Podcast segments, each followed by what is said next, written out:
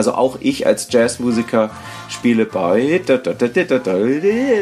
so das ganze Zeugs äh, ja. und versuche mich äh, durchaus auch analytisch, technisch weiterzubilden.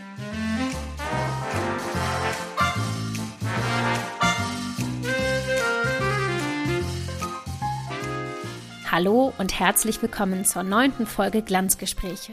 Ich freue mich, dass ihr wieder eingeschaltet habt und bin sehr glücklich, euch heute einen ganz besonderen Gast vorstellen zu dürfen.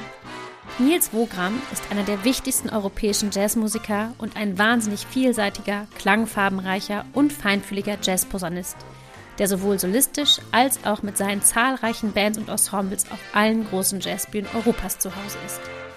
Er ist Träger des Albert Mangeldorf Jazzpreises und gerade ganz aktuell nominiert für den Deutschen Jazzpreis 2021. Freut euch auf eine vielseitige Folge Glanzgespräche mit dem Jazzposaunisten Nils Wogram.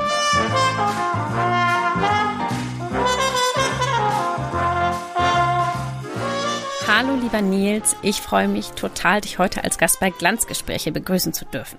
Freut mich hier zu sein. Wir kennen uns nicht persönlich, äh, wobei ich dich im Sinne deiner Musik schon sehr lange kenne. Ich komme aus einem sehr jazzaffinen Elternhaus. Also vor allem mein Vater hat immer ganz viel ähm, ja, neue Jazzmusik bei uns zu Hause eingebracht. Irgendwie alles, was im Blechbläserbereich an neuem Jazz da war, gab es frisch auf CD zu hören. Und da war dein Name auch immer dabei. Und deswegen kenne ich deine Musik einfach schon ewig und vor allem dein Spiel, was ich sehr besonders finde. Und ich freue mich total, heute mit dir zu sprechen. Und meine allererste Frage, die an jeden Gast eigentlich hier geht, ist, wie bist du zur Posaune gekommen?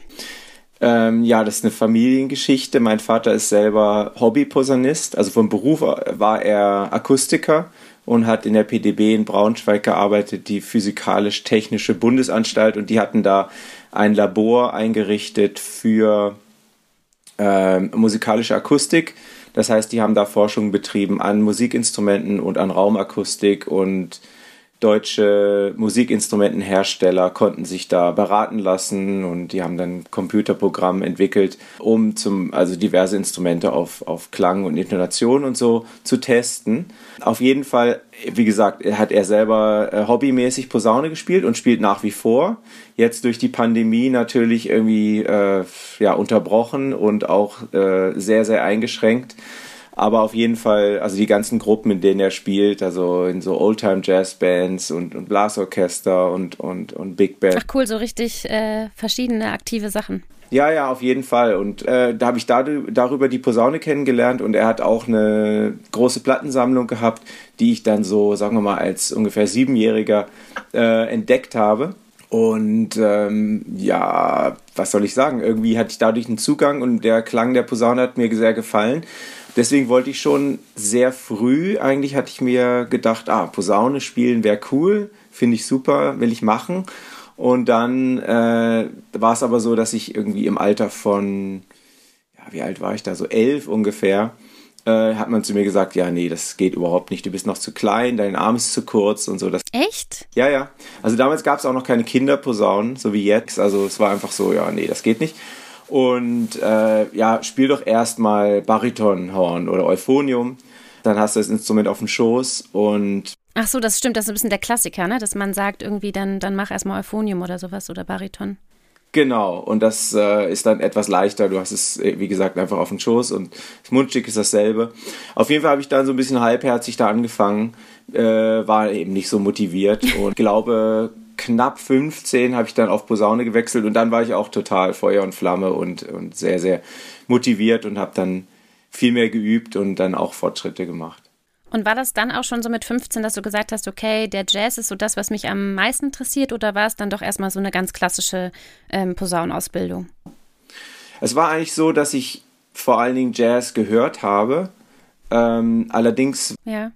mein Lehrer, der Bassposaunist vom Staatsorchester in Braunschweig, Reinhard Feldmann. Dadurch hatte ich ein, eigentlich erstmal eine klassische Ausbildung, habe aber immer Jazz gehört und dann auch äh, in verschiedenen Formationen Jazz gemacht. Also ich bin dann relativ bald ins Landesjugend Jazzorchester gegangen, habe auch privat Unterricht genommen äh, bei Uwe Granitzer, einem tollen Posaunist, bei Ed Kröger und auch die ganzen Dozenten, die dann irgendwie in den Orchestern waren, also in den Jugendorchestern, Landesjugend Jazzorchester und auch dann später im Bujazzo, in dem Bundesjugend Jazzorchester. Ja, cool. äh, darüber habe ich dann ja verschiedene Lehrer äh, kennengelernt und, und irgendwie auch sehr stark von denen auf der Jazz-Seite profitiert. Aber so im sagen wir, wöchentlichen äh, Posaunenunterricht hatte ich halt ausschließlich klassischen Unterricht, was mir aber rein bläserisch würde ich sagen, später sehr zugute gekommen ist, weil dadurch irgendwie eine bläserische fundierte Ausbildung da war.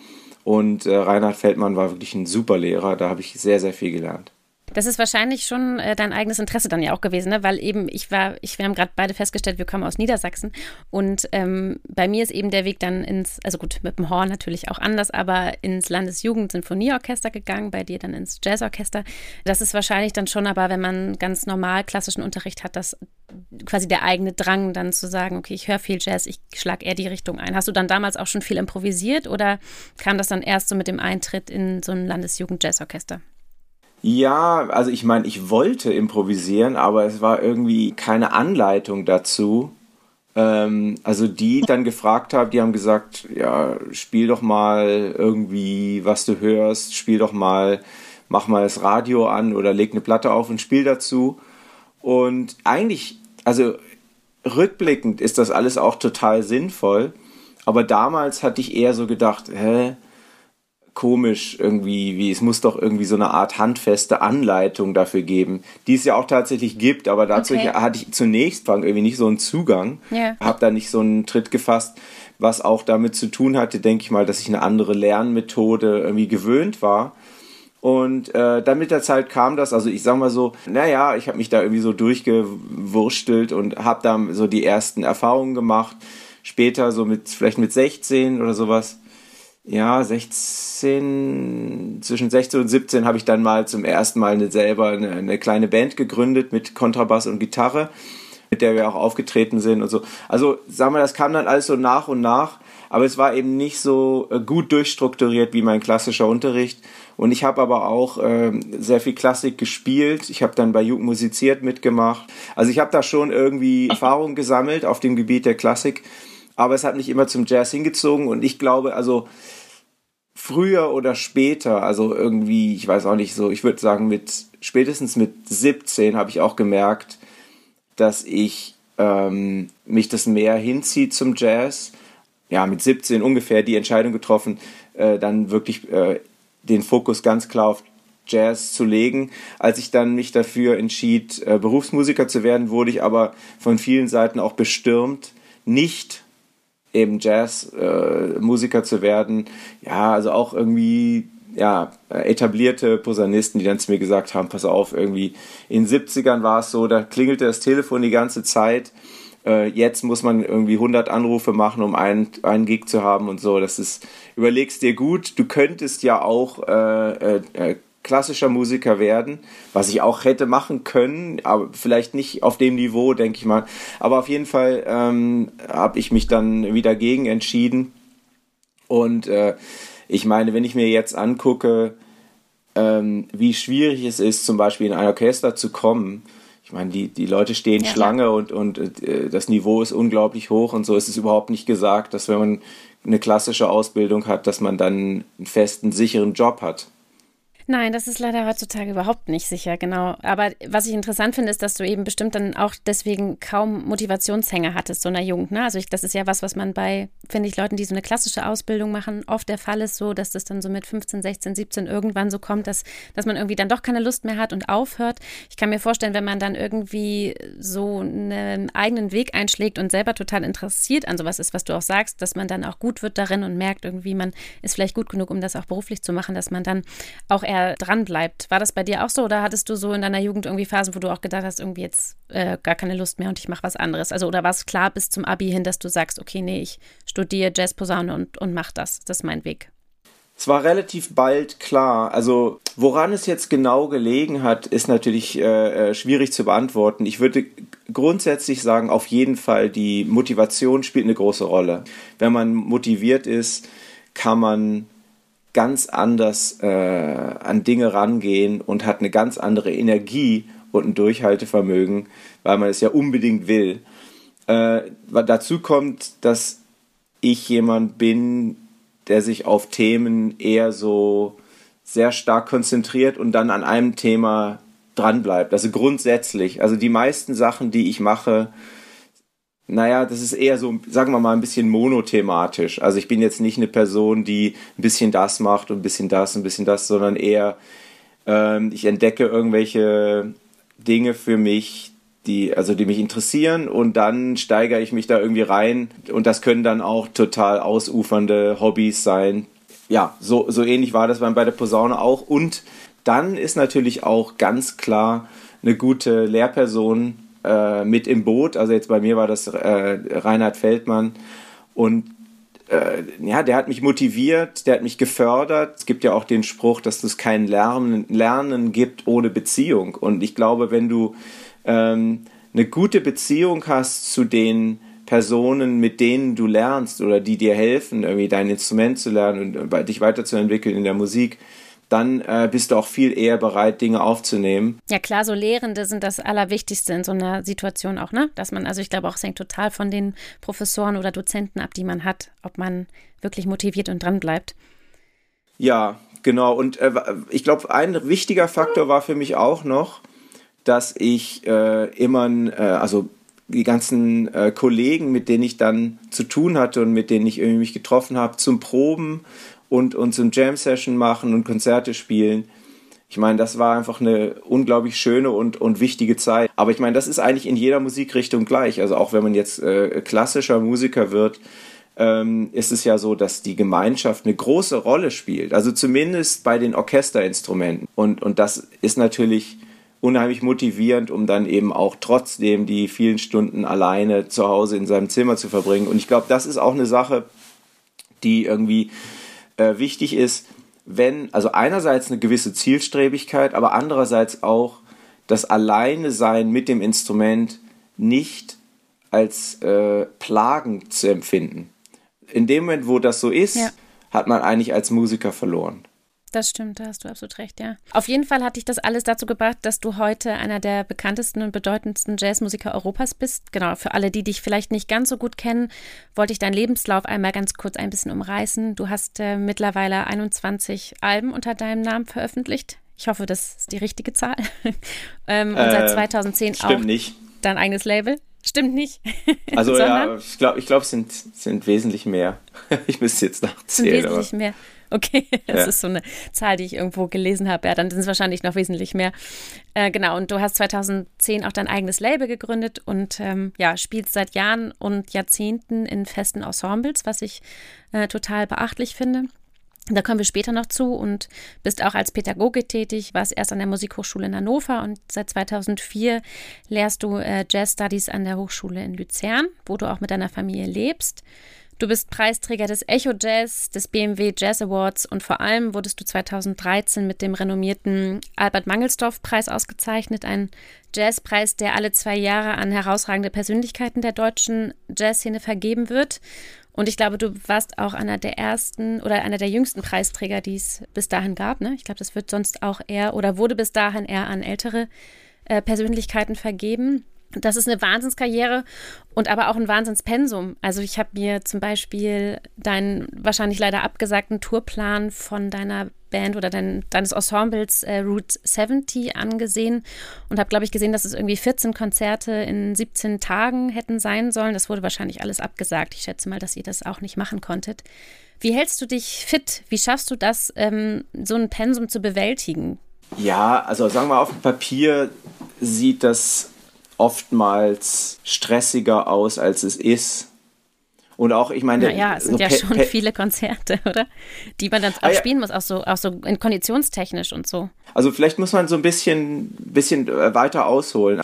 Wir haben natürlich im Jazzbereich gute Gelegenheiten und auch Missstände, die äh, zu Schwierigkeiten führen. Eine ja. der Schwierigkeiten ist natürlich, dass die Gagen im Jazz teilweise, ja. je, nach, je nach Veranstalter, äh, relativ niedrig sind. Also es gibt auch, mhm. es gibt auch sehr gute Gagen und ich kenne auch sehr, sehr viele schlecht bezahlte klassische Musikerinnen. Allerdings ja. äh, ist es im Jazz so, dass irgendwie das Ausüben, also sagen wir mal, die Herangehensweise an ein Konzert ist meistens anders. Es ist ja Improvisator, äh, es ist größtenteils Improvisation und aus der Tradition ja. heraus ist es auch so, dass äh, früher die Bands jeden Tag in einem Club gespielt haben über Wochen und Monate. Und diese Tradition mhm. gibt es nicht mehr so ausgeprägt, aber es gibt sie immer noch.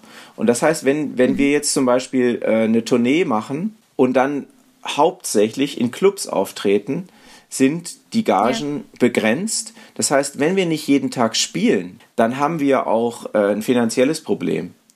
Ähm, das ja, heißt, ja, also ich meine, wenn du, sagen wir mal, äh, für ein Konzert mindestens 1000 Euro bekommst und du spielst dann irgendwie zweimal in der Woche oder auch nur einmal in der Woche, äh, dann hast du äh, vielleicht genügend Geld, um dich und die Familie zu unterstützen.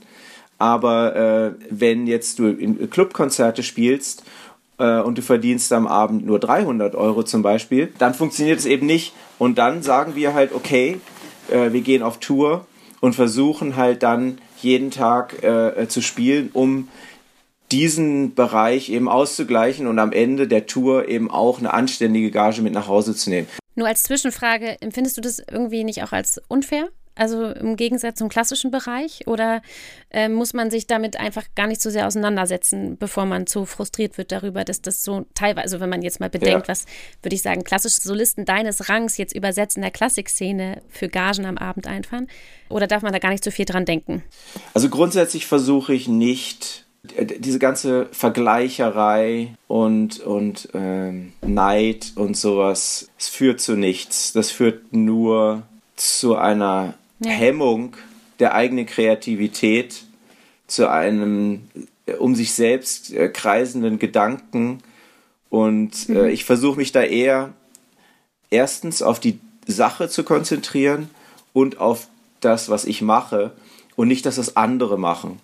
Natürlich ist ja. es so, ähm, und ich, ich, kam auch schon in den Genuss von hochdotierten Gagen, übrigens auch im Jazzbereich. Ja. Also es ist jetzt, also zumindest ich kann jetzt sagen, so, so jemand, der in einer Position ist wie, wie ich, der kriegt auch im Jazz durchaus äh, hohe Gagen. Das so, also es ist nicht so, ja.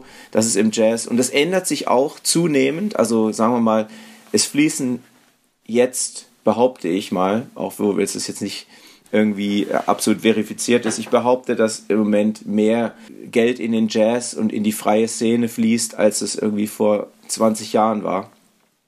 Von daher, okay. also ich habe jetzt nicht nur Clubkonzerte irgendwie äh, für 300 Euro, sondern ich habe auch wesentlich höhere Gagen. Ähm, nur die sind halt äh, eher e-, eventgebunden und ähm, mhm. das ist ein Faktor, den weswegen ich auch weiterhin diese Club-Tourneen äh, äh, betreibe und betreiben möchte. Mal gucken, wie das jetzt sich äh, nach der Pandemie entwickelt. Ich kann mir vorstellen, dass auch viele kleine Veranstalter irgendwie keine Lust mehr haben, eingehen oder was weiß ich. Also das wird man dann sehen, ob das in der Form wirklich möglich, weiterhin möglich sein wird. Und es ist ja. auch wirklich sehr, sehr aufwendig, diese Tourneen auf die Beine zu stellen, weil viele Veranstalter sagen, okay, wir machen nur den, nur am Dienstag jede zweite Woche oder ja, nur, ja. nur den letzten, den letzten Donnerstag im Monat. Und das ist so ein, so ein äh, Schachspiel, irgendwie das äh, hinzukriegen, das so wie so ein Mosaik zusammenzusetzen. Äh, der positive Effekt daran, äh, wenn man jeden Tag spielt, ist, dass man wirklich sehr, sehr gut eingespielt ist. Also man entwickelt mhm. halt eine Selbstverständlichkeit, die es bei Einzelevents so in der Form nicht gibt und die es auch nicht, die man nicht über Proben trainieren kann. Also ich glaube, das, ja. das geht eigentlich, in, das ist in allen Genres so, du musst auf der Bühne sein und auftreten, um bestimmte Erfahrungen zu sammeln.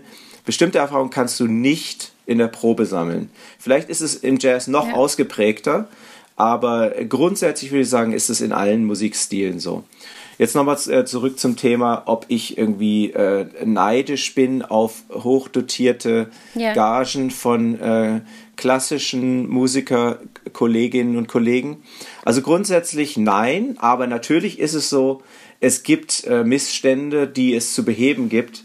Äh, also sagen wir mal grundsätzlich so, ähm, es gibt unheimlich viele hochdotierte äh, Orchester in Deutschland äh, mit ja. sehr viel zahlreichen klassischen Musikerinnen und Musikern, die da ihr Lebensunterhalt äh, verdienen.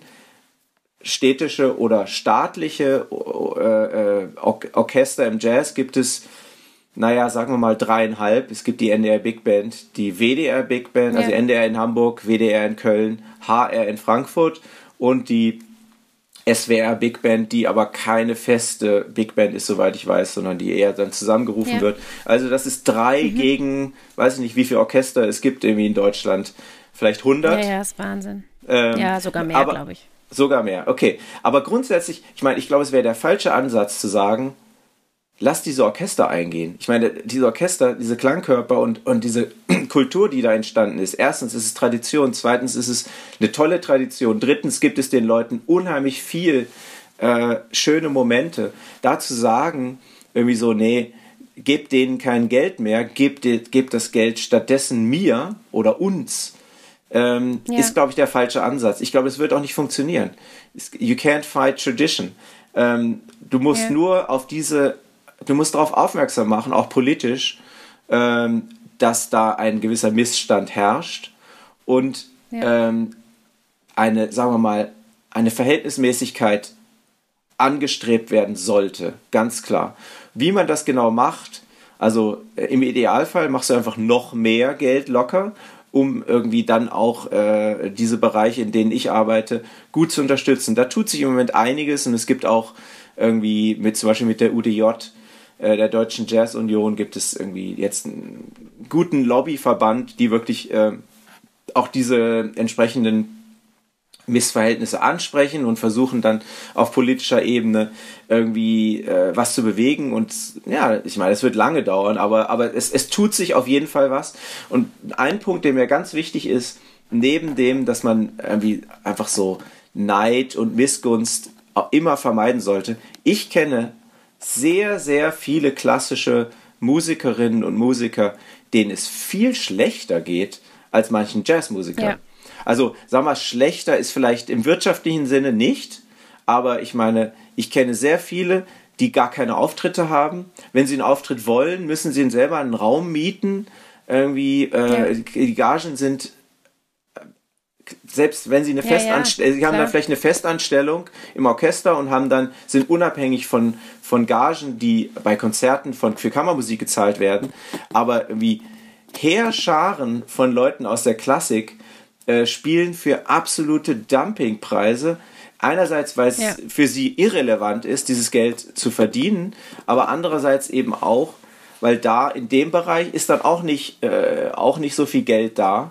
Äh, das heißt also, genau. man müsste vielleicht sagen, ähm, man müsste es mal grundsätzlich angucken, die freie Szene äh, und genau, ja. die, Institu äh, die, Institutionen. Und da äh, würde ich sagen, da muss man schon ziemlich genau hingucken. Ist es wirklich, ja, oder gibt es, gibt es eine Möglichkeit, ähm, irgendwie die freie Szene mehr zu fördern, als es jetzt der Fall ja, das ist? Stimmt. Ähm, und Aber meinst du, da gibt es schon, weil das ist so das ja, was auch jetzt in Corona kritisiert wurde, oder es gab ja zahlreiche Videos von Künstlern, die gesagt haben, so, es ist ein Riesenbereich, ein großer finanzieller, wirtschaftlicher Bereich und es gibt eigentlich keine Lobby, weil jeder so ein bisschen für sich selber kämpft und deswegen quasi ähm, ja in der Diskussion über Systemrelevanz wurde dann quasi so ein bisschen die Kulturszene vergessen, beziehungsweise als nicht so wichtig oder nicht ja, öffnungswert erachtet weil eben vielleicht auch eine große gemeinsame Stimme fehlt. Hast du das Gefühl, dass sich da schon was tut, ja, wenn du sagst, dass du, dass sich schon eine Lobby jetzt eher entwickelt, also dass es eher fortschrittlich ist als rückschrittig? Auf jeden Fall, allerdings, äh, das kann ich nicht beurteilen, ob durch die Pandemie da sich die ähm, Strömungen noch irgendwie verstärkt haben. Ich glaube, das Bewusstsein dafür, dass wir als selbstständig erwerbende, freischaffende Musikerinnen und Musiker einen Verband brauchen, der auch dabei hilft, irgendwie unsere Bedürfnisse und, und Positionen in der Politik irgendwie anzubringen. Ich glaube, das bedürft, also dieses Bewusstsein ist, ist auf jeden Fall gestiegen, aber es wird lange dauern, bis sich, bis sich da irgendwie was tut. Auch in den Köpfen der Musiker. Ich meine, sag mal, insbesondere jetzt die Jazz-Leute sind halt extremste Individualisten. Das liegt natürlich in der Natur der Sache. Ja. Also im Jazz geht es darum, Klar. eine individuelle Stimme zu, zu entwickeln. Und äh, das oberste Gut ist immer, dass man dich irgendwie erkennt als Einzel, als Individuum, als Einzelperson und, und dann in so einen Verband ja. zu gehen und zu sagen, hey, nein, wir sind ja, doch alle gleich und sowas. Das ist, da gibt es alleine eine psychologische Hemmschwelle. Aber es ändert sich ein bisschen was in den Köpfen. Man merkt auch, es gibt immer mehr Musikerkollektive, die zusammenarbeiten und, und, und so. Also ich glaube schon, dass es dann, dass da ein frischer Wind weht. Ja, Genau, ähm, noch mal ein bisschen zurück. Äh, ich wollte noch mal ein bisschen auf den Anfang oder sagen wir, wenn jetzt nicht Corona wäre und du relativ viele Konzerte hättest, wie machst du das so mit der Posaune? Ähm, genau beim Üben, wie hältst du dich fit? Ist es so, dass du auch so, wie wir klassischen Musiker das machen, irgendwie viel Etüden übst oder ist es bei dir so, dass du das Üben immer mit dem Komponieren zum Beispiel verbindest und du hast ja so ganz tolle verschiedene Spieltechniken auch, da komme ich nachher noch drauf. Ist es sowas, was du dann im Fluss machst oder nimmst du dir schon so vor, nee, jetzt übe ich irgendwie zwei Stunden nur Posaune und mache irgendwie Technik oder wie strukturierst du deinen Überalltag? Stimmt, ich hatte äh, total, ich bin irgendwie abgeschweift, hatte total vergessen, darauf Gar zu antworten. Äh, auch jetzt, wie man sich auf Tournee fit halt hält und so weiter. Ich habe tatsächlich, ähm, also ich bin davon überzeugt, dass es gut ist, als Blechbläser diese ganzen Übungen zu machen. Also auch ich als Jazzmusiker spiele bei so das ganze Zeugs äh, ja. und versuche mich äh, durchaus auch analytisch, technisch weiterzubilden und, und immer irgendwie am Ball zu bleiben. Also es hat auch, auch teilweise mit der Lehrtätigkeit zu tun, aber auch für mich, ich muss immer einen guten Ausgleich haben durch rein blechbläserische Übungen, um dann okay. eben das, was ich musikalisch ausdrücken will, auch ausdrücken zu können. Und wenn ich das nicht mhm. mache, viele Sachen werden schlechter irgendwie, die ja sowieso schlechter werden, je älter man wird. Okay, ich bin jetzt 48. Ähm, ja. Äh, ist jetzt für mich schwer zu sagen, also grundsätzlich würde ich sagen, es, äh, äh die Technik, die ich gehabt habe, Mitte, äh, Ende 20, also das, das technische ja. Niveau habe ich jetzt nicht mehr. Dafür habe ich andere Qualitäten irgendwie. Das ist ja auch eine coole Sache im Jazz, dass, dass äh, es nicht nur irgendwie die Technik eine Rolle spielt. Aber wie gesagt, also ich muss mich auf jeden Fall fit halten und auch täglich üben. Und äh, das kann ja. auch äh, dazu kommen, dass ich wochenlang nichts anderes mache, als okay. Blechbläser äh, Dinge zu üben. Ähm, ich muss nicht ständig beim Üben kreativ sein. Also sagen mhm, wir mal, okay. äh, das mindestens du schon mal voneinander ab, quasi, ja, dass man nicht immer nur kreativ ist, sondern auch mal wirklich ganz stupide, sagen wir, oder was heißt stupide, aber ja. einfach ganz normale Übungen spielt. Genau, und ich, ich sehe das als, äh, ich, mich werde auch irgendwie dann immer wieder gefragt, so, hey, warte mal, du übst ja nur immer nur diese, diese Übungen irgendwie, also und dann, wenn du ein Konzert spielst, spielst du was ganz anderes. Wie, wie funktioniert denn das? also, ja. sag mal, ähm, einerseits habe ich natürlich eine Phase in meinem Leben gehabt, wo ich sehr, sehr viel mehr geübt habe und dann auch bestimmte musikalische äh, äh Grundvoraussetzungen dafür geschaffen habe, dass ich jetzt nicht die ganze Zeit ähm, auch kreative Dinge üben muss ähm, ja. Obwohl das auch, auch wichtig ist, aber irgendwie, wenn man viele Auftritte hat, betätigt man sich ja die ganze Zeit kreativ. Und äh, ja. von daher beim Üben selber ist der Fokus in der Regel bei mir nicht so sehr auf die Kreativität gelegt.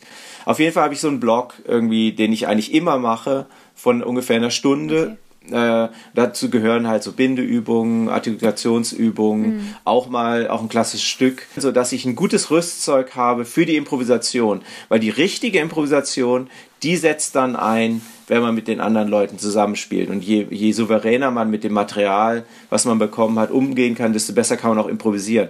Aber wenn man, es ja. geht eben nur bedingt, sich auf die Improvisation vorzubereiten, weil ein Großteil davon ist eben auch Interaktion und die kann man nicht trainieren. Also nicht, nicht alleine trainieren, mit den anderen eben schon, ja. Ein Thema, was mich total interessiert, wo ich überhaupt gar keine Ahnung von habe, so richtig, ist so ein bisschen das Thema Lampenfieber, Nervosität im Jazz, weil man immer das Gefühl hat, so als klassischer Musiker, ach, die, die Jazzer, die gehen irgendwie auf die Bühne, die, ein Großteil ist sowieso irgendwie Improvisation. Zumindest sieht man das ja von außen, dass da natürlich wahnsinnig viel Arbeit vorher auch schon drin steckt und dass vielleicht nicht alles immer nur sofort in dem Moment irgendwie neu erfunden ist, aber vieles ja schon auch. Hast du das Gefühl, dass das Thema Nervosität, äh, Lampenfieber im Jazz keine große Rolle spielt oder kennst du das von dir selber irgendwie, dass man dann doch, dass es doch Momente gibt, wo man nervös ist oder ist es so durch eigene Programme, eigene Komposition eigentlich, tritt es eigentlich nicht auf? Also Nervosität und Lampenfieber gibt es im Jazz auf jeden Fall auch. Es können auch relativ viele Dinge schiefgehen, je nach Musik. Also sagen wir mal so, mhm. wenn man freie Improvisation ausübt, also wo es überhaupt gar keine Regeln, keine Form und gar nichts gibt, ähm, ja. könnte sich trotzdem äh, eine Nervosität einstellen, nämlich durch das Risiko zu scheitern. Also das Problem mhm. ist, wenn man frei improvisiert, ähm, wenn man Glück hat, kommt man mit den anderen Musikern und Musikerinnen in so einen Flow und dann entsteht irgendwie halt wie so eine Art Komposition. Wenn es aber ja. schlecht läuft, spielt man aneinander vorbei und es entsteht nichts. Es gibt irgendwie sehr, sehr viele Missverständnisse und äh, man kommt irgendwie einfach nicht so rein. Und äh, das erfordert schon eine gewisse Erfahrung und Souveränität und auch Konzentration äh, aber mhm. äh, das ist vielleicht eine andere Art von Nervosität als die, die in der Klassik herrscht. Also, wo, mhm. also das, da geht es nicht so sehr um äh, Perfektion im Sinne von, treffe ich ja. den Ton ähm, oder nicht, oder irgendwie, ich muss lange, mhm. was ich persönlich irgendwie extrem schwierig finde, ich muss lange rumsitzen und dann hundertprozentig liefern das sind ja irgendwie ja. genau, also das, was, was halt viele Blechbläser genau betrifft, die betrifft, in Orchestern ja. spielen. Ähm, also diesen, diesen Stress haben die mal, äh, hat man im Jazz in der Regel nicht. Allerdings ist es ja auch so, ich meine, es gibt sehr, sehr viele Jazzsorten und, äh, und Ausprägungen. Und zum Beispiel den, äh, den Großteil des Jazz, den ich spiele, der ist auch stark geprägt durch Komposition. Das heißt, es gibt durchaus mhm. aufgeschriebene Teile äh, ja. und es gibt durchaus schwierige Passagen, die man bewältigen muss. Und es gibt durchaus auch die Möglichkeit, diese Passagen so schlecht zu spielen, dass es einfach schlecht klingt. und das ist irgendwie. Und vielleicht der Unterschied zur Klassik ist, also im, im Jazz werden die eigenen oder Originalkompositionen gespielt, die nicht so ja.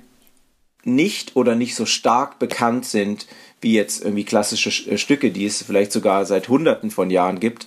Äh, das heißt, die Referenz ja. ist nicht da, auch bei den, bei den Zuhörern, äh, dass man sagt, okay, ah, den Ton hat er nicht getroffen, da hat er irgendwie so ein bisschen rumgegrützt und so. das heißt, du hörst womöglich das Stück zum ersten Mal und äh, die musikalische Information, die auf dich einprallt,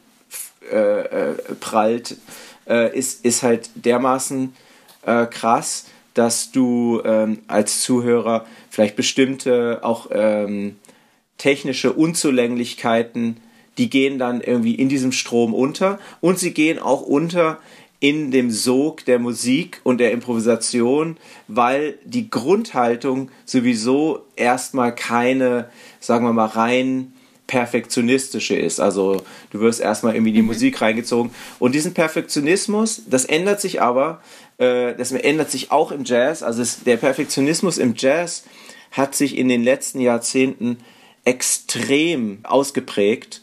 Es ist noch nicht so krass ja, wie in der Klassik, wo du halt irgendwie in einem Stück von 10 Minuten 150 Schnitte haben kannst. Easy. Also ja. ich meine, eine Anekdote, ein, ein Freund von mir hat neulich irgendwie mir erzählt, dass er irgendwie in, bei, einer, bei einer Aufnahmesession, der klassischer Musiker ist, äh, irgendwie ja. quasi irgendwann dann nur noch funktioniert hat und irgendwie es kam immer aus dem Regieraum, okay, wir brauchen jetzt nochmal Takt 20 äh, bis 22, ja, okay, spielen wir es nochmal. Und du hast überhaupt keine Kontrolle mehr darüber, was, also ist, funktioniert das, war das jetzt gut, schlecht irgendwie und so. Du bist einfach äh, total nur noch am Funktionieren und irgendwie, und äh, sagen wir mal, diese extreme Ausprägung gibt es im Jazz nicht, mhm. aber es gibt unglaubliche äh, Editier- und Nachpitch und was weiß ich Sessions von Aufnahmen. Also ah, vielfach okay. werden, werden dann irgendwie Instrumente auch getrennt aufgenommen, beziehungsweise nicht nacheinander, schon oftmals zusammen, aber dann vielleicht in, in, in getrennten Kabinen. Ja.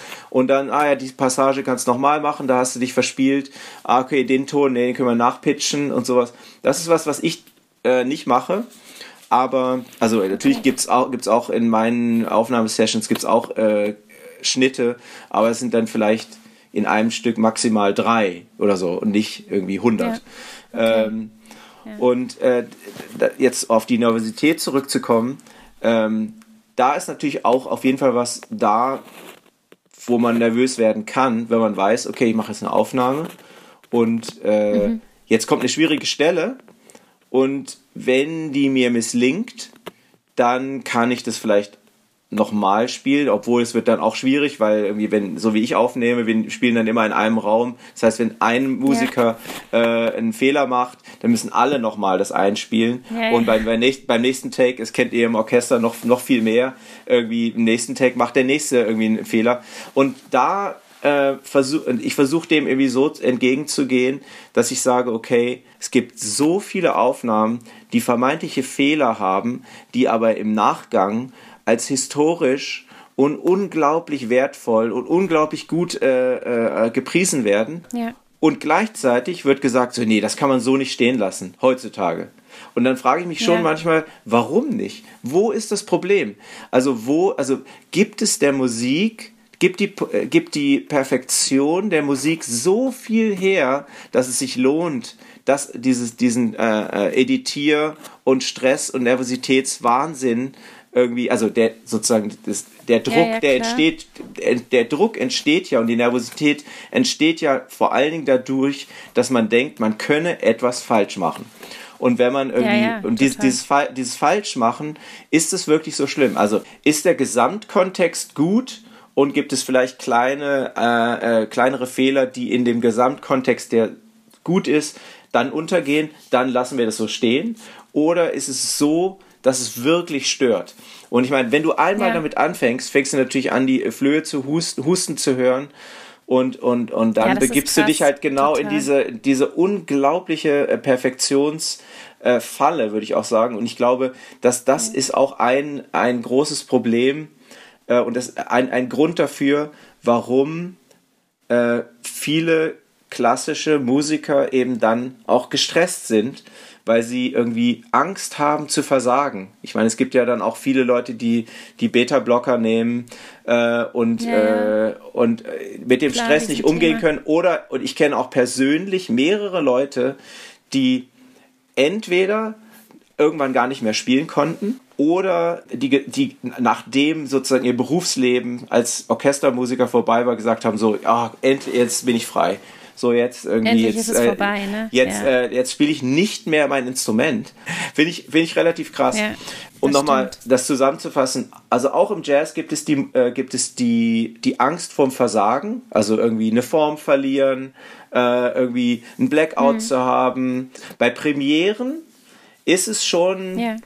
Äh, naja, da ist die Nervosität schon vorhanden, ganz klar. Also ich meine jetzt irgendwie, hm. äh, ich hatte im Sendesaal Bremen eine Premiere, die dann irgendwie live gestreamt wurde. Und also ja. ich war schon relativ nervös. Vielleicht hat man das nicht so mir nicht so angemerkt, aber ähm, und es, es sind dann auch, also mindestens einem Stück sind dann auch Dinge schiefgegangen. Kennt man von Premieren, da gehen schnell mal Dinge schief. Ja, Die Frage ja, ist, wie, wie kann man sich dann irgendwie aus der Situation äh, rausmanövrieren. Und hast du da was, was du machst? Oder auch zum Beispiel jetzt im Vorfeld, wenn du merkst, irgendwie, es ist ein Livestream, es ist eine Premiere, hast du irgendwie Rituale oder irgendwie, wenn du merkst, okay, es kommt jetzt doch Nervosität auf irgendwas an der Hand, was du dann tust? Ähm, oder gehst du da einfach rein und sagst, es wird schon gut gehen? Also zunächst mal versuche ich mich gut vorzubereiten. Also sagen wir mhm. mal, je besser ich bläserisch fit bin, desto besser. Also das ist mal Punkt mhm. eins. Irgendwie, wenn ich mich bläserisch fit fühle, habe ich schon mal einen wesentlichen Nervositätsfaktor nicht ausgeschaltet, aber zumindest besser unter Kontrolle. Und äh, wenn das gegeben ist, versuche ich mich möglichst gut auf die Musik vorzubereiten. Das heißt irgendwie, dass ich jetzt nicht sage, ah, ich habe es jetzt einmal gekonnt, jetzt wird es mhm. irgendwie wahrscheinlich klappen, sondern irgendwie äh, ich werde ich werde versuchen bestimmte schwierige Stellen viele Male gut zu spielen, um dann irgendwie da sicher zu sein und dann auch irgendwie ein, äh, ein Selbstbewusstsein zu entwickeln, ja, das wird klappen. Äh, und das Gleiche gilt, und insbesondere vielleicht sogar noch stärker, mit der Band selber, ja. dass man sich eben auch durch Proben und, und so gut, gut auf, auf ein Konzert vorbereitet. Äh, und dann, aber ich glaube, der, der wichtigste Faktor ist tatsächlich auch eine mentale Haltung, dass man sagt, okay, ähm, also Fehler passieren. Ich versuche mich irgendwie auf das Positive zu konzentrieren. Ich versuche mich auf die Musik zu konzentrieren und auf und in so einen musikalischen Flow zu kommen. Und dann sind auch ja. Fehler, sagen wir mal, überwindbar. Also mhm. äh, wenn man sich darauf total konzentriert und dann in so einen Tunnelblick kommt, dann äh, ist irgendwann vielleicht sogar ja, hat man ein totales Blackout, dann funktioniert gar nichts mehr. Deswegen, also da bin ich sehr vorsichtig oder versuche mich immer darauf mental darauf einzustellen, dass es eben um die Musik geht, um die Gruppe, um den Sound, ja. nicht nur um mich. Also das hilft mir auch ja. sehr. Das geht, es geht um den Gesamtklang, ja. um die Musik, um das musikalische Erlebnis und irgendwie nicht nur um meine eigene Wahrnehmung. Ja. Ja, das ist ein guter Punkt, dass man sich eher im großen Kontext sieht und sich nicht zu sehr auf sich selbst fokussiert. Das haben auch schon andere gesagt, dass das ist wirklich ein, ein richtig guter Tipp. Das ist halt manchmal, wie du sagst, auch im Orchester ähm, ist es bei uns halt auch so ein Thema. Ne? Dann hast du irgendwie, wie du sagst, man sitzt lange rum, dann hat man irgendwie eine wichtige Stelle und hat dann so das Gefühl, man, man reißt irgendwie jetzt alle mit rein, wenn man äh, die nicht vernünftig spielt. Aber eigentlich müsste man sich sehen, ich bin eigentlich nur ein ganz kleiner Teil im ganz großen Kontext und es juckt jetzt vielleicht auch nicht so ganz groß, wenn ich das jetzt nicht perfekt abliefere. Ich wollte nur noch in Bezug auch auf Aufnahmen, was du gesagt hast, dass man in der Klassikszene so viel immer auch schneidet. Und das kenne ich auch. Also wir haben manchmal Produktionen, wo wirklich Takt für Takt geschnitten wird oder auch bei Blechbläseraufnahmen. Ich habe ein Blechbläserensemble, wo man dann am Ende irgendwie gar nicht mehr weiß, war das jetzt gut, war das schlecht und man auch so aus dem aus dem Kontext gerissen ist, haben wir das äh, vor zwei Jahren mit dem Orchester mal eine Direct-to-Disc-Aufnahme gemacht. Und zwar wirklich ähm, quasi, dass es direkt in die Wachsplatte eingeritzt wurde mit nur einem großen Orchestermikro. Und das war eine super interessante Erfahrung. Und äh, ja, was, was jetzt wahrscheinlich auch ein bisschen beibehalten werden soll, weil es eben einen komplett anderen Fluss hat, als wenn man das so stückelt. Ne? Das ist cool, wenn du sagst, dass es bei euch oder bei dir in den Aufnahmebereichen auch eher so ist, dass man Sachen am Stück produziert und eben nicht dieses Gestückel hat, weil ich finde auch, dass man es total hört. Und da wurde dann auch immer entschieden, am Ende ähm, ja, okay, da hat jetzt eine Trompete gekiekst, ist das jetzt aber so schlimm oder war der Gesamtkontext so toll, dass man sagt, die Aufnahme ist trotzdem einfach äh, wunderbar und wahnsinnig viel wert und dann kann man über so Kleinigkeiten hinwegsehen. Irgendwie, das ist schon ja. interessant.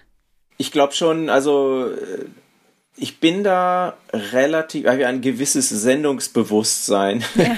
und äh, bin aber da durchaus äh, mit der mit einer gewissen Anti-Perfektionshaltung ich sage jetzt mal nicht ganz alleine, aber schon äh, es gibt, also sagen wir, die, die, die, die Bereitschaft, irgendwie die Perfektion in den Vordergrund zu stellen, ist im Jazz deutlich gewachsen und ist, würde ich sagen, im Moment auch mehrheitlich da. Ja. Also quasi, das hat, das hat, glaube ich, mit zwei Dingen zu tun. Das eine ist, äh, dass die Musikerinnen und Musiker selber ihr Ding produzieren und deswegen auch mehr Einfluss darauf haben. Mhm.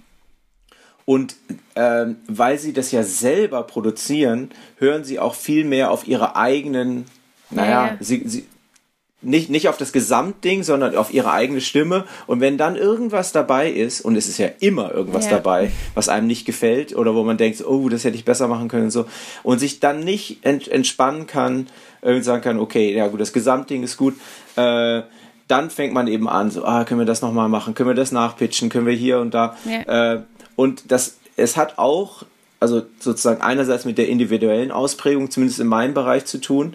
Ähm, also jeder will dann irgendwie so sein Bestes von sich hören, aber es hat auch damit zu tun, dass äh, mit einem gewissen fehlenden Selbstbewusstsein, mhm. dass man sagt, okay, hey, ich, ich bin gut genug, so, wie es ist. Mhm. Ja, ja, das stimmt. also das ist, das ist ziemlich, äh, ziemlich abstrakt und auch schwierig.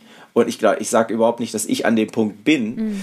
Aber ich, ich, ich sage mir halt, wenn ich selber so viele Aufnahmen, die absolut nicht perfekt sind, so liebe und Generationen von Menschen diese Aufnahmen lieben ja. und immer wieder darauf zurückkommen, wieso verfahre ich nicht genau so?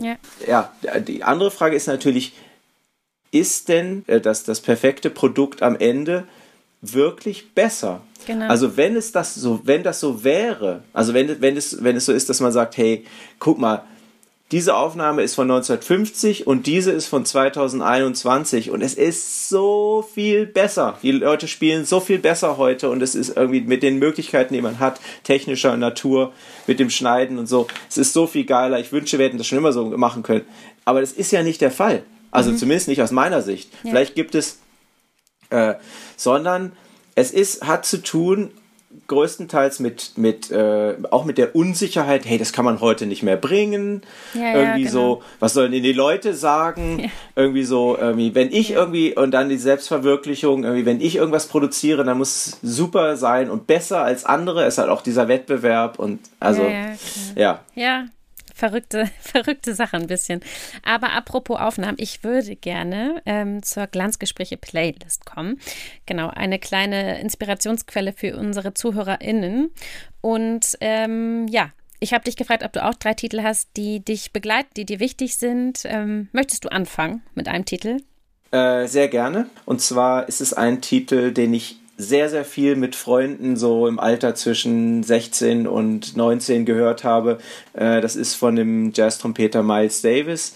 Yeah. Äh, ein Album, das er aufgenommen hat aus einer Reihe von, von Alben. Das, äh, diese, das Album heißt Relaxing with the Miles Davis Quintet und daraus äh, würde ich vorschlagen, das Stück If I Were Bell zu hören. Das Interessante an dieser Aufnahme ist, dass äh, Miles Davis damals eine, einen Plattenvertrag mit der Plattenfirma Prestige hatte und äh, hatte ein Angebot von einer anderen Plattenfirma und hatte aber noch drei, musste noch drei Alben aufnehmen äh, und ist dann einfach in einem Nachmittag mit seiner Band ins Studio gegangen. Die haben drei Sets gespielt, einfach so nacheinander und daraus wurden dann drei Platten und damit hatte er seinen Plattenvertrag erledigt.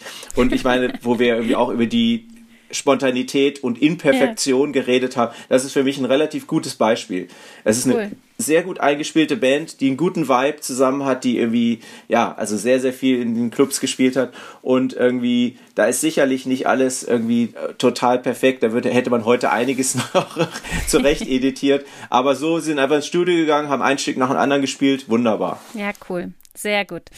Ähm, ich habe auch einen Titel und ich muss gleich am Anfang sagen, ich habe nur Titel von dir auf meine Playlist heute gesetzt, weil es wirklich so ist, dass du ein so vielseitiger Künstler bist und ich natürlich vieles schon irgendwie seit meiner ja, Jugend kenne. Und ähm, ich bin kein großer Saxophon-Fan, muss ich ganz ehrlich sagen. Da lachen immer viele drüber. Ich weiß nicht warum, aber einfach nicht so mein Lieblingsinstrument. Aber äh, Route 70 und Nils Wogram vom Album Luxury Habits, den Titel Rich Kids äh, oder Rich Kid, finde ich super. Und ich finde, dass sich da nämlich eben Saxophon und Posaune zu so einem tollen Klang gemeinsam irgendwie entwickeln. Äh, das höre ich mir wahnsinnig gerne an. Und das ist mein erster Titel für die heutige Playlist-Erweiterung. Hast du noch einen Titel? Ähm, ich würde noch als nächstes vorschlagen eine, eine Oper, die mich sehr geprägt hat, äh, einerseits von der Klangkultur, von der Komposition äh, her, und zwar Wozzeck von Alban Berg. Ah, ja. Ähm, also auch auch für, für Jazzmusiker wie mich ist äh, klassische Musik kein rotes Tuch, sondern eine, eine große Freude und Inspirationsquelle. Und ähm, dieses Stück hat mich, wie gesagt, irgendwie kompositorisch und von der Melodieführung irgendwie sehr geprägt. Ich habe sehr viele Stücke geschrieben, die irgendwie in diesem Spannungsbereich zwischen Atonalität und Tonalität liegen. Und äh, ich würde vorschlagen, jetzt äh, da einen Auszug zu spielen äh, in einer Aufnahme der Wiener Philharmoniker Mhm. Äh, ich glaube, die ist aus den 80er Jahren, bin ich aber jetzt nicht so sicher, unter okay. der Leitung von Christoph Dochnani. Und äh, welchen Auszug äh, du dann da auswählst, ist mir eigentlich egal. Also die Oper ist ja unglaublich, die Aufnahme ist unglaublich. Äh, cool. Ein Highlight finde ich persönlich dieses äh, langsam, langsam. Mhm. Cool, also werde ich auf jeden Fall. Ich habe sie auch schon gespielt. Hat mich nicht abgeschreckt, sondern finde ich bis heute toll. Cool. Ähm, ja. Mein zweiter Titel ist vom Album The Good Life vom Vertigo Trombone Quartett. Ähm, genau, auch dein, dein Posaunenquartett. Ähm, Late Blossom. Und zwar, äh, ich finde dieses ganze Album unglaublich. Also für ein Posaunen, also ich bin sowieso totaler Posaunen-Fan, aber irgendwie das ist so vielseitig und vor allem dieses Late Blossom ist einfach nur schön anzuhören. Ich finde, das vom Klang und von der Struktur und wie sich das so zusammenfügt, das klingt teilweise fast, als wenn man irgendwie ein Klavier und eine Soloposaune hat, finde ich, weil es so toll gespielt ist, also so homogen klingt, auch so, äh, wie es gemacht ist. Also ganz, ganz toll, müsst ihr euch unbedingt anhören, das ganze Album, aber ich setze jetzt mal Late Blossom drauf. Genau. Hast du noch was? Äh, als drittes habe ich ausgesucht auch eine, ein Pla eine Platte, die wir ganz, ganz viel äh, ähm, gehört haben mit Freunden. Äh, ich glaube, diese, ähm, diese Platte ist unter, unter verschiedenen Titeln irgendwie aufgelegt worden. Ich kenne sie unter dem Titel The Free Music of Hermeto Pascual. Hermeto Pascual ist eine brasilianische äh, Musiklegende, kann man sagen, mhm. der äh, auch sehr äh, stark irgendwie dann in den 60er, 70er Jahren irgendwie äh, in, in Jazz in Erscheinung getreten ist. Ich glaube, er hat auch mit Miles Davis gespielt oder irgendwie haben die sich mal getroffen. Auf jeden Fall ist es ein großartiger Komponist, der äh, brasilianische traditionelle Musik und vor allen Dingen Rhythmen äh, nimmt und die irgendwie halt äh, erweitert durch teilweise Strömungen aus dem Jazz, aus der Popmusik, äh, aus der improvisierten Musik. Das ist jetzt hier äh, ein, ein, sehr schöner Song, einfach nur, den er geschrieben hat.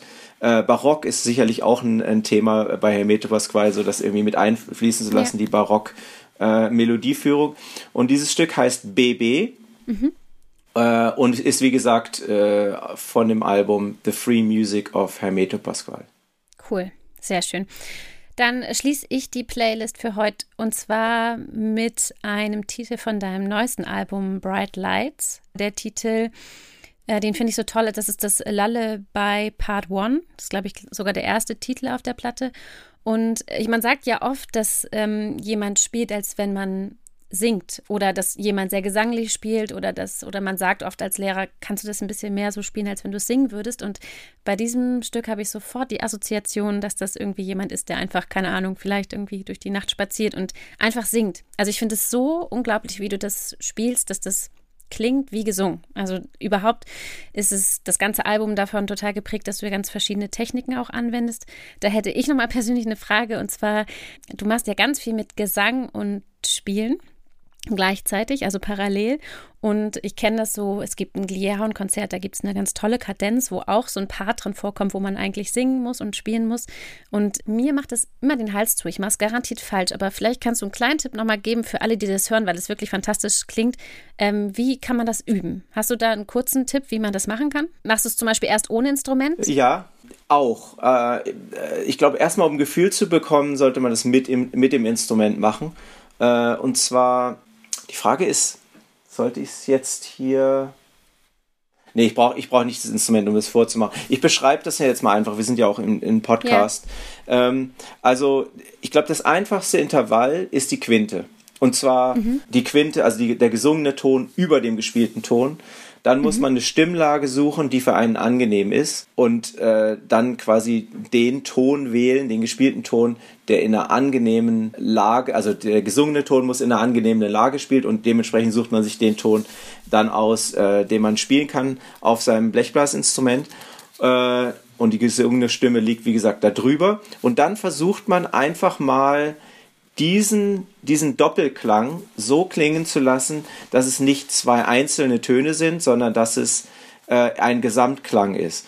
Und okay. äh, so als, als Grundtipp würde ich sagen, äh, ist wichtig, dass man, und das kann man auch gezielt trainieren, dass man die Stimme ja und den Ton auf jeden Fall verändern kann. Also man kann ja ein, äh, also es gibt ja nicht nur den gespielten Ton, den äh, gespielten mhm. Blechblaston, sondern man kann den Ton dumpf äh, mhm. oder sehr hell äh, ähm, quasi durch eine Einstellung von, würde ich sagen, vor allen Dingen in dem In Innenmundraum, Vokale denken, also ja. Ä oder I hat einen anderen mhm. Sound als O. Wird ja auch bei äh, in der Pädagogik von, von Blechblasinstrumenten immer wieder gesagt, so irgendwie, ja, denk eine, eine heiße Kartoffel ja. im Mund oder sowas, um den, ja. um den Klang irgendwie dementsprechend zu äh, einzustellen und äh, damit zu arbeiten. Und das kann, gleiche kann man eben mit der Stimme auch machen. Also ich kann äh, entweder eine, einen Ton so singen, hu, hu, also sehr, sehr mhm. gehaucht oder oh, oh, mhm. sehr eng, oh, hu. und äh, je nachdem, wie man das macht, also äh, wie man die, die Töne, also sagen wir grundsätzlich, je dunkler der Ton äh, gespielte und gesungene Ton klingt, je offener sozusagen auch vielleicht der Hals ist, desto mehr hat man einen, äh, sagen wir mal, warmen Zusammenklang, der eher mhm. so eine Art Akkord bildet. Je tiefer das Intervall ist, desto wichtiger wird das. Und äh, wenn man irgendwie das alles ein bisschen enger macht, äh, bekommt man irgendwie ein bisschen mehr Druck und ein bisschen mehr Obertöne. Mhm. Äh, Obertöne ist vielleicht nicht das richtige Wort, aber so das ganze Ding wird irgendwie so ein bisschen kompakter. Und äh, die, die Klanglichkeit, sich damit zu beschäftigen, äh, äh, das ist total wichtig. Damit merkt man eben dann auch, äh, wann irgendwie das Intervall wirklich gut zum Klingen okay. Äh, kommt. Ja. Ja, cool, das klingt unglaublich. Also, das sind ja mehrere Titel. Ich habe es auch auf anderen Platten schon gehört, aber dadurch, dass du ja das wirklich ganz alleine spielst, das Album, es ist ja wirklich nur Solo-Posaune, dafür ist es abwechslungsreich, noch und nöcher und toll. Also, das ist eine absolute Hörempfehlung für alle. Also, eigentlich Pflicht. Pflicht für Lektüre. Äh, vielen, vielen Dank. Das ist, ja. das ist super. Äh, äh, was ich noch erwähnen wollte, wo du die Gesanglichkeit erwähnt hast, also ein äh, super Tipp von einem, von Frederik Belli, einem guten guten Freund von mir und eben guten Posaunenkollegen, der hatte mir mal ein Album äh, empfohlen, Dichterliebe von Fritz Wunderlich mhm. mit Hubert Gießen im Duo. Und dieses Album würde ich auch, äh, hätte ich jetzt auch zum Beispiel in die Playlist nehmen können. Das hat mich extrem geflasht und, und irgendwie auch durchaus in den letzten Jahren, seitdem ja. er mir das irgendwie empfohlen hat, ich weiß nicht, ist vielleicht so fünf Jahre her, auf jeden Fall sehr beeinflusst.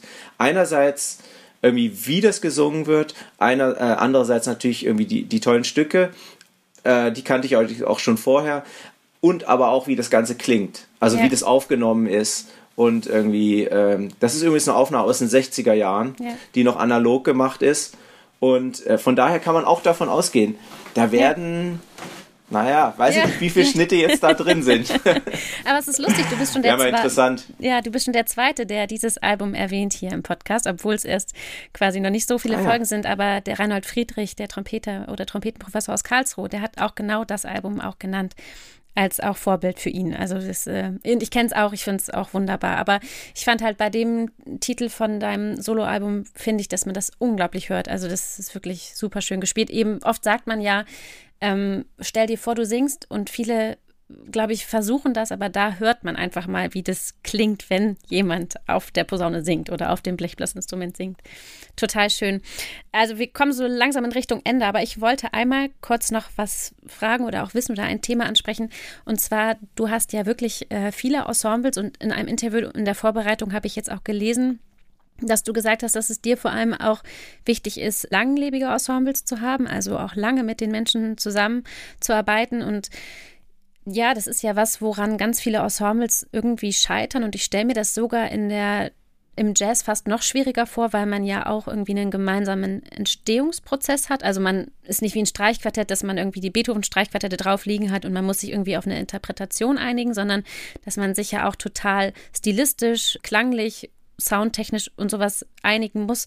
Was meinst du, was ist der Schlüssel für eine gute Zusammenarbeit im Ensemble? Gibt es immer einen, muss es immer einen Leader geben? Ist es bei dir so, dass du dann schon derjenige bist, der diese Arbeit vor allem führt? Oder ja, ich glaube, das ist total interessant für alle zu hören, wie so eine Arbeit vielleicht so fruchtbar funktioniert. Ich glaube, mit dem Route 70 hättet ihr letztes Jahr oder habt ihr letztes Jahr 20-jähriges Jubiläum gefeiert und hättet eine große Jubiläumstour gemacht. Äh, das ist ja eine lange Zeit, die so ein Ensemble existiert.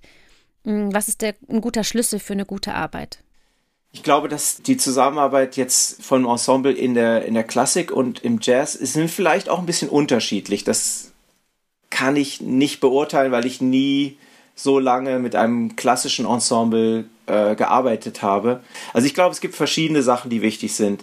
Grundsätzlich ja, ich persönlich bin ein Freund von klaren Strukturen und auch eine gewisse naja, wie soll ich sagen, so eine Art äh, Chefetage, äh, okay. aber nicht negativ. Also, also ich möchte das anders formulieren. Ich glaube, es muss eben jemand geben, der am Ende auch eine Entscheidung trifft und vor allen Dingen sich für das ganze Ding verantwortlich fühlt. Mhm. Äh, ich war in, in diversen anderen Projekten, die versucht haben, irgendwie als Kollektiv zu agieren.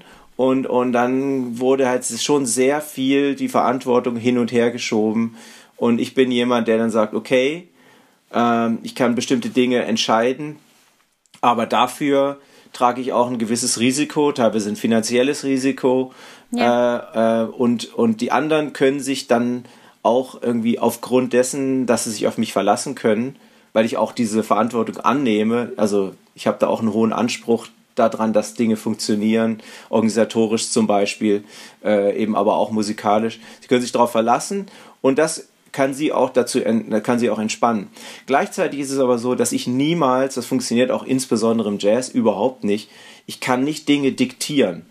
Mhm. Ich kann nur dafür sorgen, zum Beispiel, dass ich zu meiner Band irgendwie dann äh, Stücke mitbringe und irgendwie allein durch die eigene Haltung, dass ich sage irgendwie, okay, ihr kriegt die Noten rechtzeitig, guckt es euch bitte an äh, die anderen wissen, okay, das ist ernst gemeint und wir werden dann wirklich Konzerte spielen, es wird stattfinden und Nils wird diese Stücke auch spielen können. Was ja. zum Beispiel auch nicht immer selbstverständlich ist. Okay. Teilweise hast du Bandleader, die kommen dann mit ihren eigenen Stücken und können die gar nicht so gut spielen. Oder, also okay. so Sachen, also eine Seriosität an den Tag legen, finde ich extrem wichtig. Also eine gewisse Vorbildfunktion äh, und dann eben äh, und okay, dann eine gute Vorbereitung. Und wenn es dann soweit ist, dass man halt zum Beispiel die erste Probe hat mit neuem Material, dann muss man sich möglichst, also so, so weit wie möglich äh, zurückhalten. Also das heißt, ich versuche so wenig wie möglich bei Proben zu reden, so wenig wie möglich Dinge zu erklären. Äh, und wenn ich Dinge sage, versuche ich die mit einem Satz äh, oder mit möglichst wenig äh, äh, Worten irgendwie rüberzubringen. So, hey, ah. dieses Stück muss lieblich sein. Okay. Äh, kannst du diese, äh, diese Melodie oder äh, äh der, dieses Stück äh, ist grundsätzlich eher so statisch gedacht. Mhm. Ähm, ähm, ich glaube, an der Stelle musst du leiser spielen. Also ganz okay. handfeste äh, Spielanweisungen, die nicht äh, sind wie, als ich dieses Stück geschrieben habe, befand ich mich auf der Insel Elba und die Sonne ging unter und ich war irgendwie, ich, ich äh, schmolz dahin und mhm. äh, genau, also das finde ich im Probenprozess extrem wichtig, mhm. dass man irgendwie, man, man hat erstmal eine klare Vision, wie das klingen kann irgendwie und gibt die weiter. Ja. Und jetzt kommt der nächste Punkt, der extrem wichtig ist. Wenn das aber nicht funktioniert, dann muss man äh, selber seine eigene Sichtweise zurückstellen und ja. gucken, okay, ähm, das funktioniert nicht. Vielleicht gibt es noch einen Plan B, dass man sagt, ey, für mich funktioniert das so nicht, kannst du mal das und das machen. Mhm. Ähm, und wenn das immer noch nicht funktioniert, dann muss man eben äh, oder muss immer offen bleiben für auch dann irgendwie die natürliche Spielhaltung der anderen. Manchmal ist, ist das, was die Leute dann spielen, sehr nah dran an dem, was ich mir vorgestellt habe, aber manchmal mhm. ist es das auch nicht.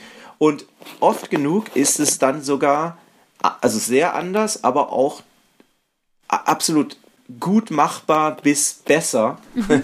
Und da, äh, sich dann irgendwie locker zu machen und zu sagen, okay, ja, lass sie einfach mal machen lass sie mal irgendwie, das Ding wird sich schon entwickeln. Also gewisses Vertrauen, auch ja. den, also den, den Mitmusikern vertrauen und nicht so Control-Freak-mäßig da immer zu intervenieren. Das ist extrem wichtig. Und die, die, der letzte Punkt ist, dass man e, wachsam ist auf die ähm, quasi individuellen Wünsche, Vorstellungen, Prägungen der Musiker und sie in ihren Stärken featured, aber sie nicht nur in ihrer Comfort Zone lässt. Aber wenn ich das immer, immer nur gleich mache, dann wird es irgendwann auch langweilig. Also wenn ich sie nur in ihrer ja, ja, Comfort Zone lasse, dann machen sie eigentlich immer nur ihr Ding und ihr, dann werden sie sozusagen zum, zum Klischee ihrer, ihrer selbst. Ja. Das gilt es halt auch zu verhindern. Das heißt, ich muss ihre persönliche Spielweise und ihre Haltung in der Musik mit ähm, meiner Vision von den Stücken, die ich schreibe und, und wie, wie ich so, mir so einen Ensembleklang vorstelle, muss ich irgendwie zusammenbringen. Und wenn man merkt, dass äh, ein Repertoire abgespielt ist, ja. Das es, glaube ich, in der Klassik jetzt so in der Form nicht, aber im Jazz, wenn du mal irgendwie ein Repertoire fünf Jahre gespielt hast, und du merkst so eine gewisse Ermüdungserscheinung im Sinne von, ja, okay, jetzt kommt das, jetzt kommt das, also so ein bisschen ja. so ein Abfrühstücken ja, von. Abläufen und so. Dann spätestens dann ist es äh, ganz, ganz wichtig, äh, äh neues Material zu, zu liefern. Ja, ich glaube, das ist schon auch was, was äh, wir auch kennen in der Klassikszene. Also ich habe ein großes Blechbläser-Ensemble und da ist es auch ganz wichtig, dass wir regelmäßig die Programme ändern und uns auch Sachen schreiben lassen oder eben neue Arrangements anfertigen lassen, damit man eben immer wieder auch neuen Input hat, sich als Ensemble einfach weiterentwickelt. Ne? Also eben Dinge laufen dann super und dann merkt man irgendwie, okay, es wird so Routine und so langweilig dann irgendwie auch. Und ich glaube, sowas überträgt sich auch aufs Publikum, wenn man merkt, irgendwie die Leute sind so in ihren Fahrwassern und es passiert kein neuer Spirit mehr so auf der Bühne irgendwie. Aber es ist cool. Ich glaube, da kann man auch noch ein bisschen was von mitnehmen, von dem, was du sagst, ähm, gerade was das Ensemble-Spiel auch in der Klassik äh, angeht. Also ich glaube, dass da viele Tipps, äh, gute Tipps dabei waren. Und äh, genau, wir kommen so langsam zum Ende und am Ende muss jeder einmal noch durch eine kleine Entweder-Oder-Fragerunde. Ähm, ich hoffe, das ist okay für dich, aber es ist ähm, nicht, nicht schlimm. Und ja. genau, ich will jetzt einfach mal anfangen. Wie gesagt, ne, du hast nur die Wahl zwischen einer der Antworten und ja, ich leg mal los. Stadt oder Land? okay. Uiuiui. Da gibt es keine Antwort drauf. Im Moment, äh, ich, ich darf nur mit Ja oder Nein antworten. Ja, du darfst halt ohne... nur Stadt oder Land auswählen. Okay. Ich sag mal, Land in der Pandemie bevorzugt. Okay. Ähm, Ansatz oder Luft? Luft. Sushi oder Käsespätzle? Sushi. ähm, Talent oder Disziplin, was ist wichtiger? Lange Schweigen. Tja, es, ge es, gehört, ja, es gehört zusammen. Es gehört zusammen. Also ja. kein, kein Talent äh, ohne Disziplin. Ähm, ist ganz witzig, weil viele Klassiker, ich, also die, ich glaub, die, ich, die Frage stelle ich nämlich, nämlich, immer. Und die Klassiker haben alle mit Disziplin geantwortet. Finde ich ganz äh, witzig. Okay. Aber ich habe ich hab mir schon gedacht, dass du vielleicht anders antworten wirst. Ja, ich glaube schon, dass man mit Disziplin sehr, sehr viel erreichen kann. Aber ich habe auch schon äh, etliche Personen gesehen, die einfach ein natürliches Limit beim Talent haben. Und halt zum Talent gehört ja nicht nur das Talent, was weiß ich jetzt irgendwie, sagen wir mal, absolutes Gehör oder mhm. sich bessere, besser Melodien merken zu können oder so, sondern zu Talent gehört ja zum Beispiel auch, kann ich mich beim Üben strukturieren, um mhm. Dinge zu lernen. Das stimmt auch, ja. Okay, also keine, keine finale Entscheidung. ja. ähm, gut, dann geht's weiter. Strand oder Berge? Berge. Berge. Und äh, wenn du dies aussuchen kannst, lieber im Ensemble oder lieber ganz solistisch spielen? Ensemble. Bist du Optimist oder Realist? Realist. Und wenn du jetzt, sagen wir, nach der Pandemie ins Konzert gehen könntest, lieber ins Popkonzert oder lieber in eine Opernvorstellung? Oper. Okay. Und ganz zum Schluss noch eine vielleicht etwas fiese Frage, aber auch nur lieb gemeint, äh, da, lieber ein Duett mit Trombone Shorty oder mit Nils Landgren? Sehr gut. Okay, Trombone Shorty. Okay, cool. Von dem habe ich schon lange nichts mehr gehört, aber ich habe auch nicht recherchiert. Ich habe den mal in Hamburg ähm, erlebt, bei einem Konzert auch. Da hat er auch so ganz abgefahrene Sachen, so auf Flügelhorn auch gespielt und so. Ähm, auch ein krasser Posaunist irgendwie. Ja. Cool. Voll also ich, krass, ja. ja. Ich bedanke mich ganz, ganz herzlich bei dir für das nette Gespräch und ja, ich glaube, es war wahnsinnig inspirierend für alle und kann, man kann ganz viel mitnehmen, egal ob man jetzt selber klassischer Musiker ist oder Jazzmusiker. Als Blechbläser sowieso und ich hoffe, dass du bald wieder Konzerte spielen kannst äh, und würde mich auch tierisch freuen, dich mal live im Konzert zu hören. Das ist eins meiner großen Ziele für die nächste Zeit, wenn es wieder geht. Und bis dahin wünsche ich dir alles Gute für dich und deine Familie. Und äh, ja, alles, alles Liebe und vielen Dank für das Gespräch. Danke, danke für die Einladung. Hat viel Spaß gemacht und äh, ich bin dann gespannt, die Sendung äh, zu hören. Sehr gern. Tschüss. Ciao.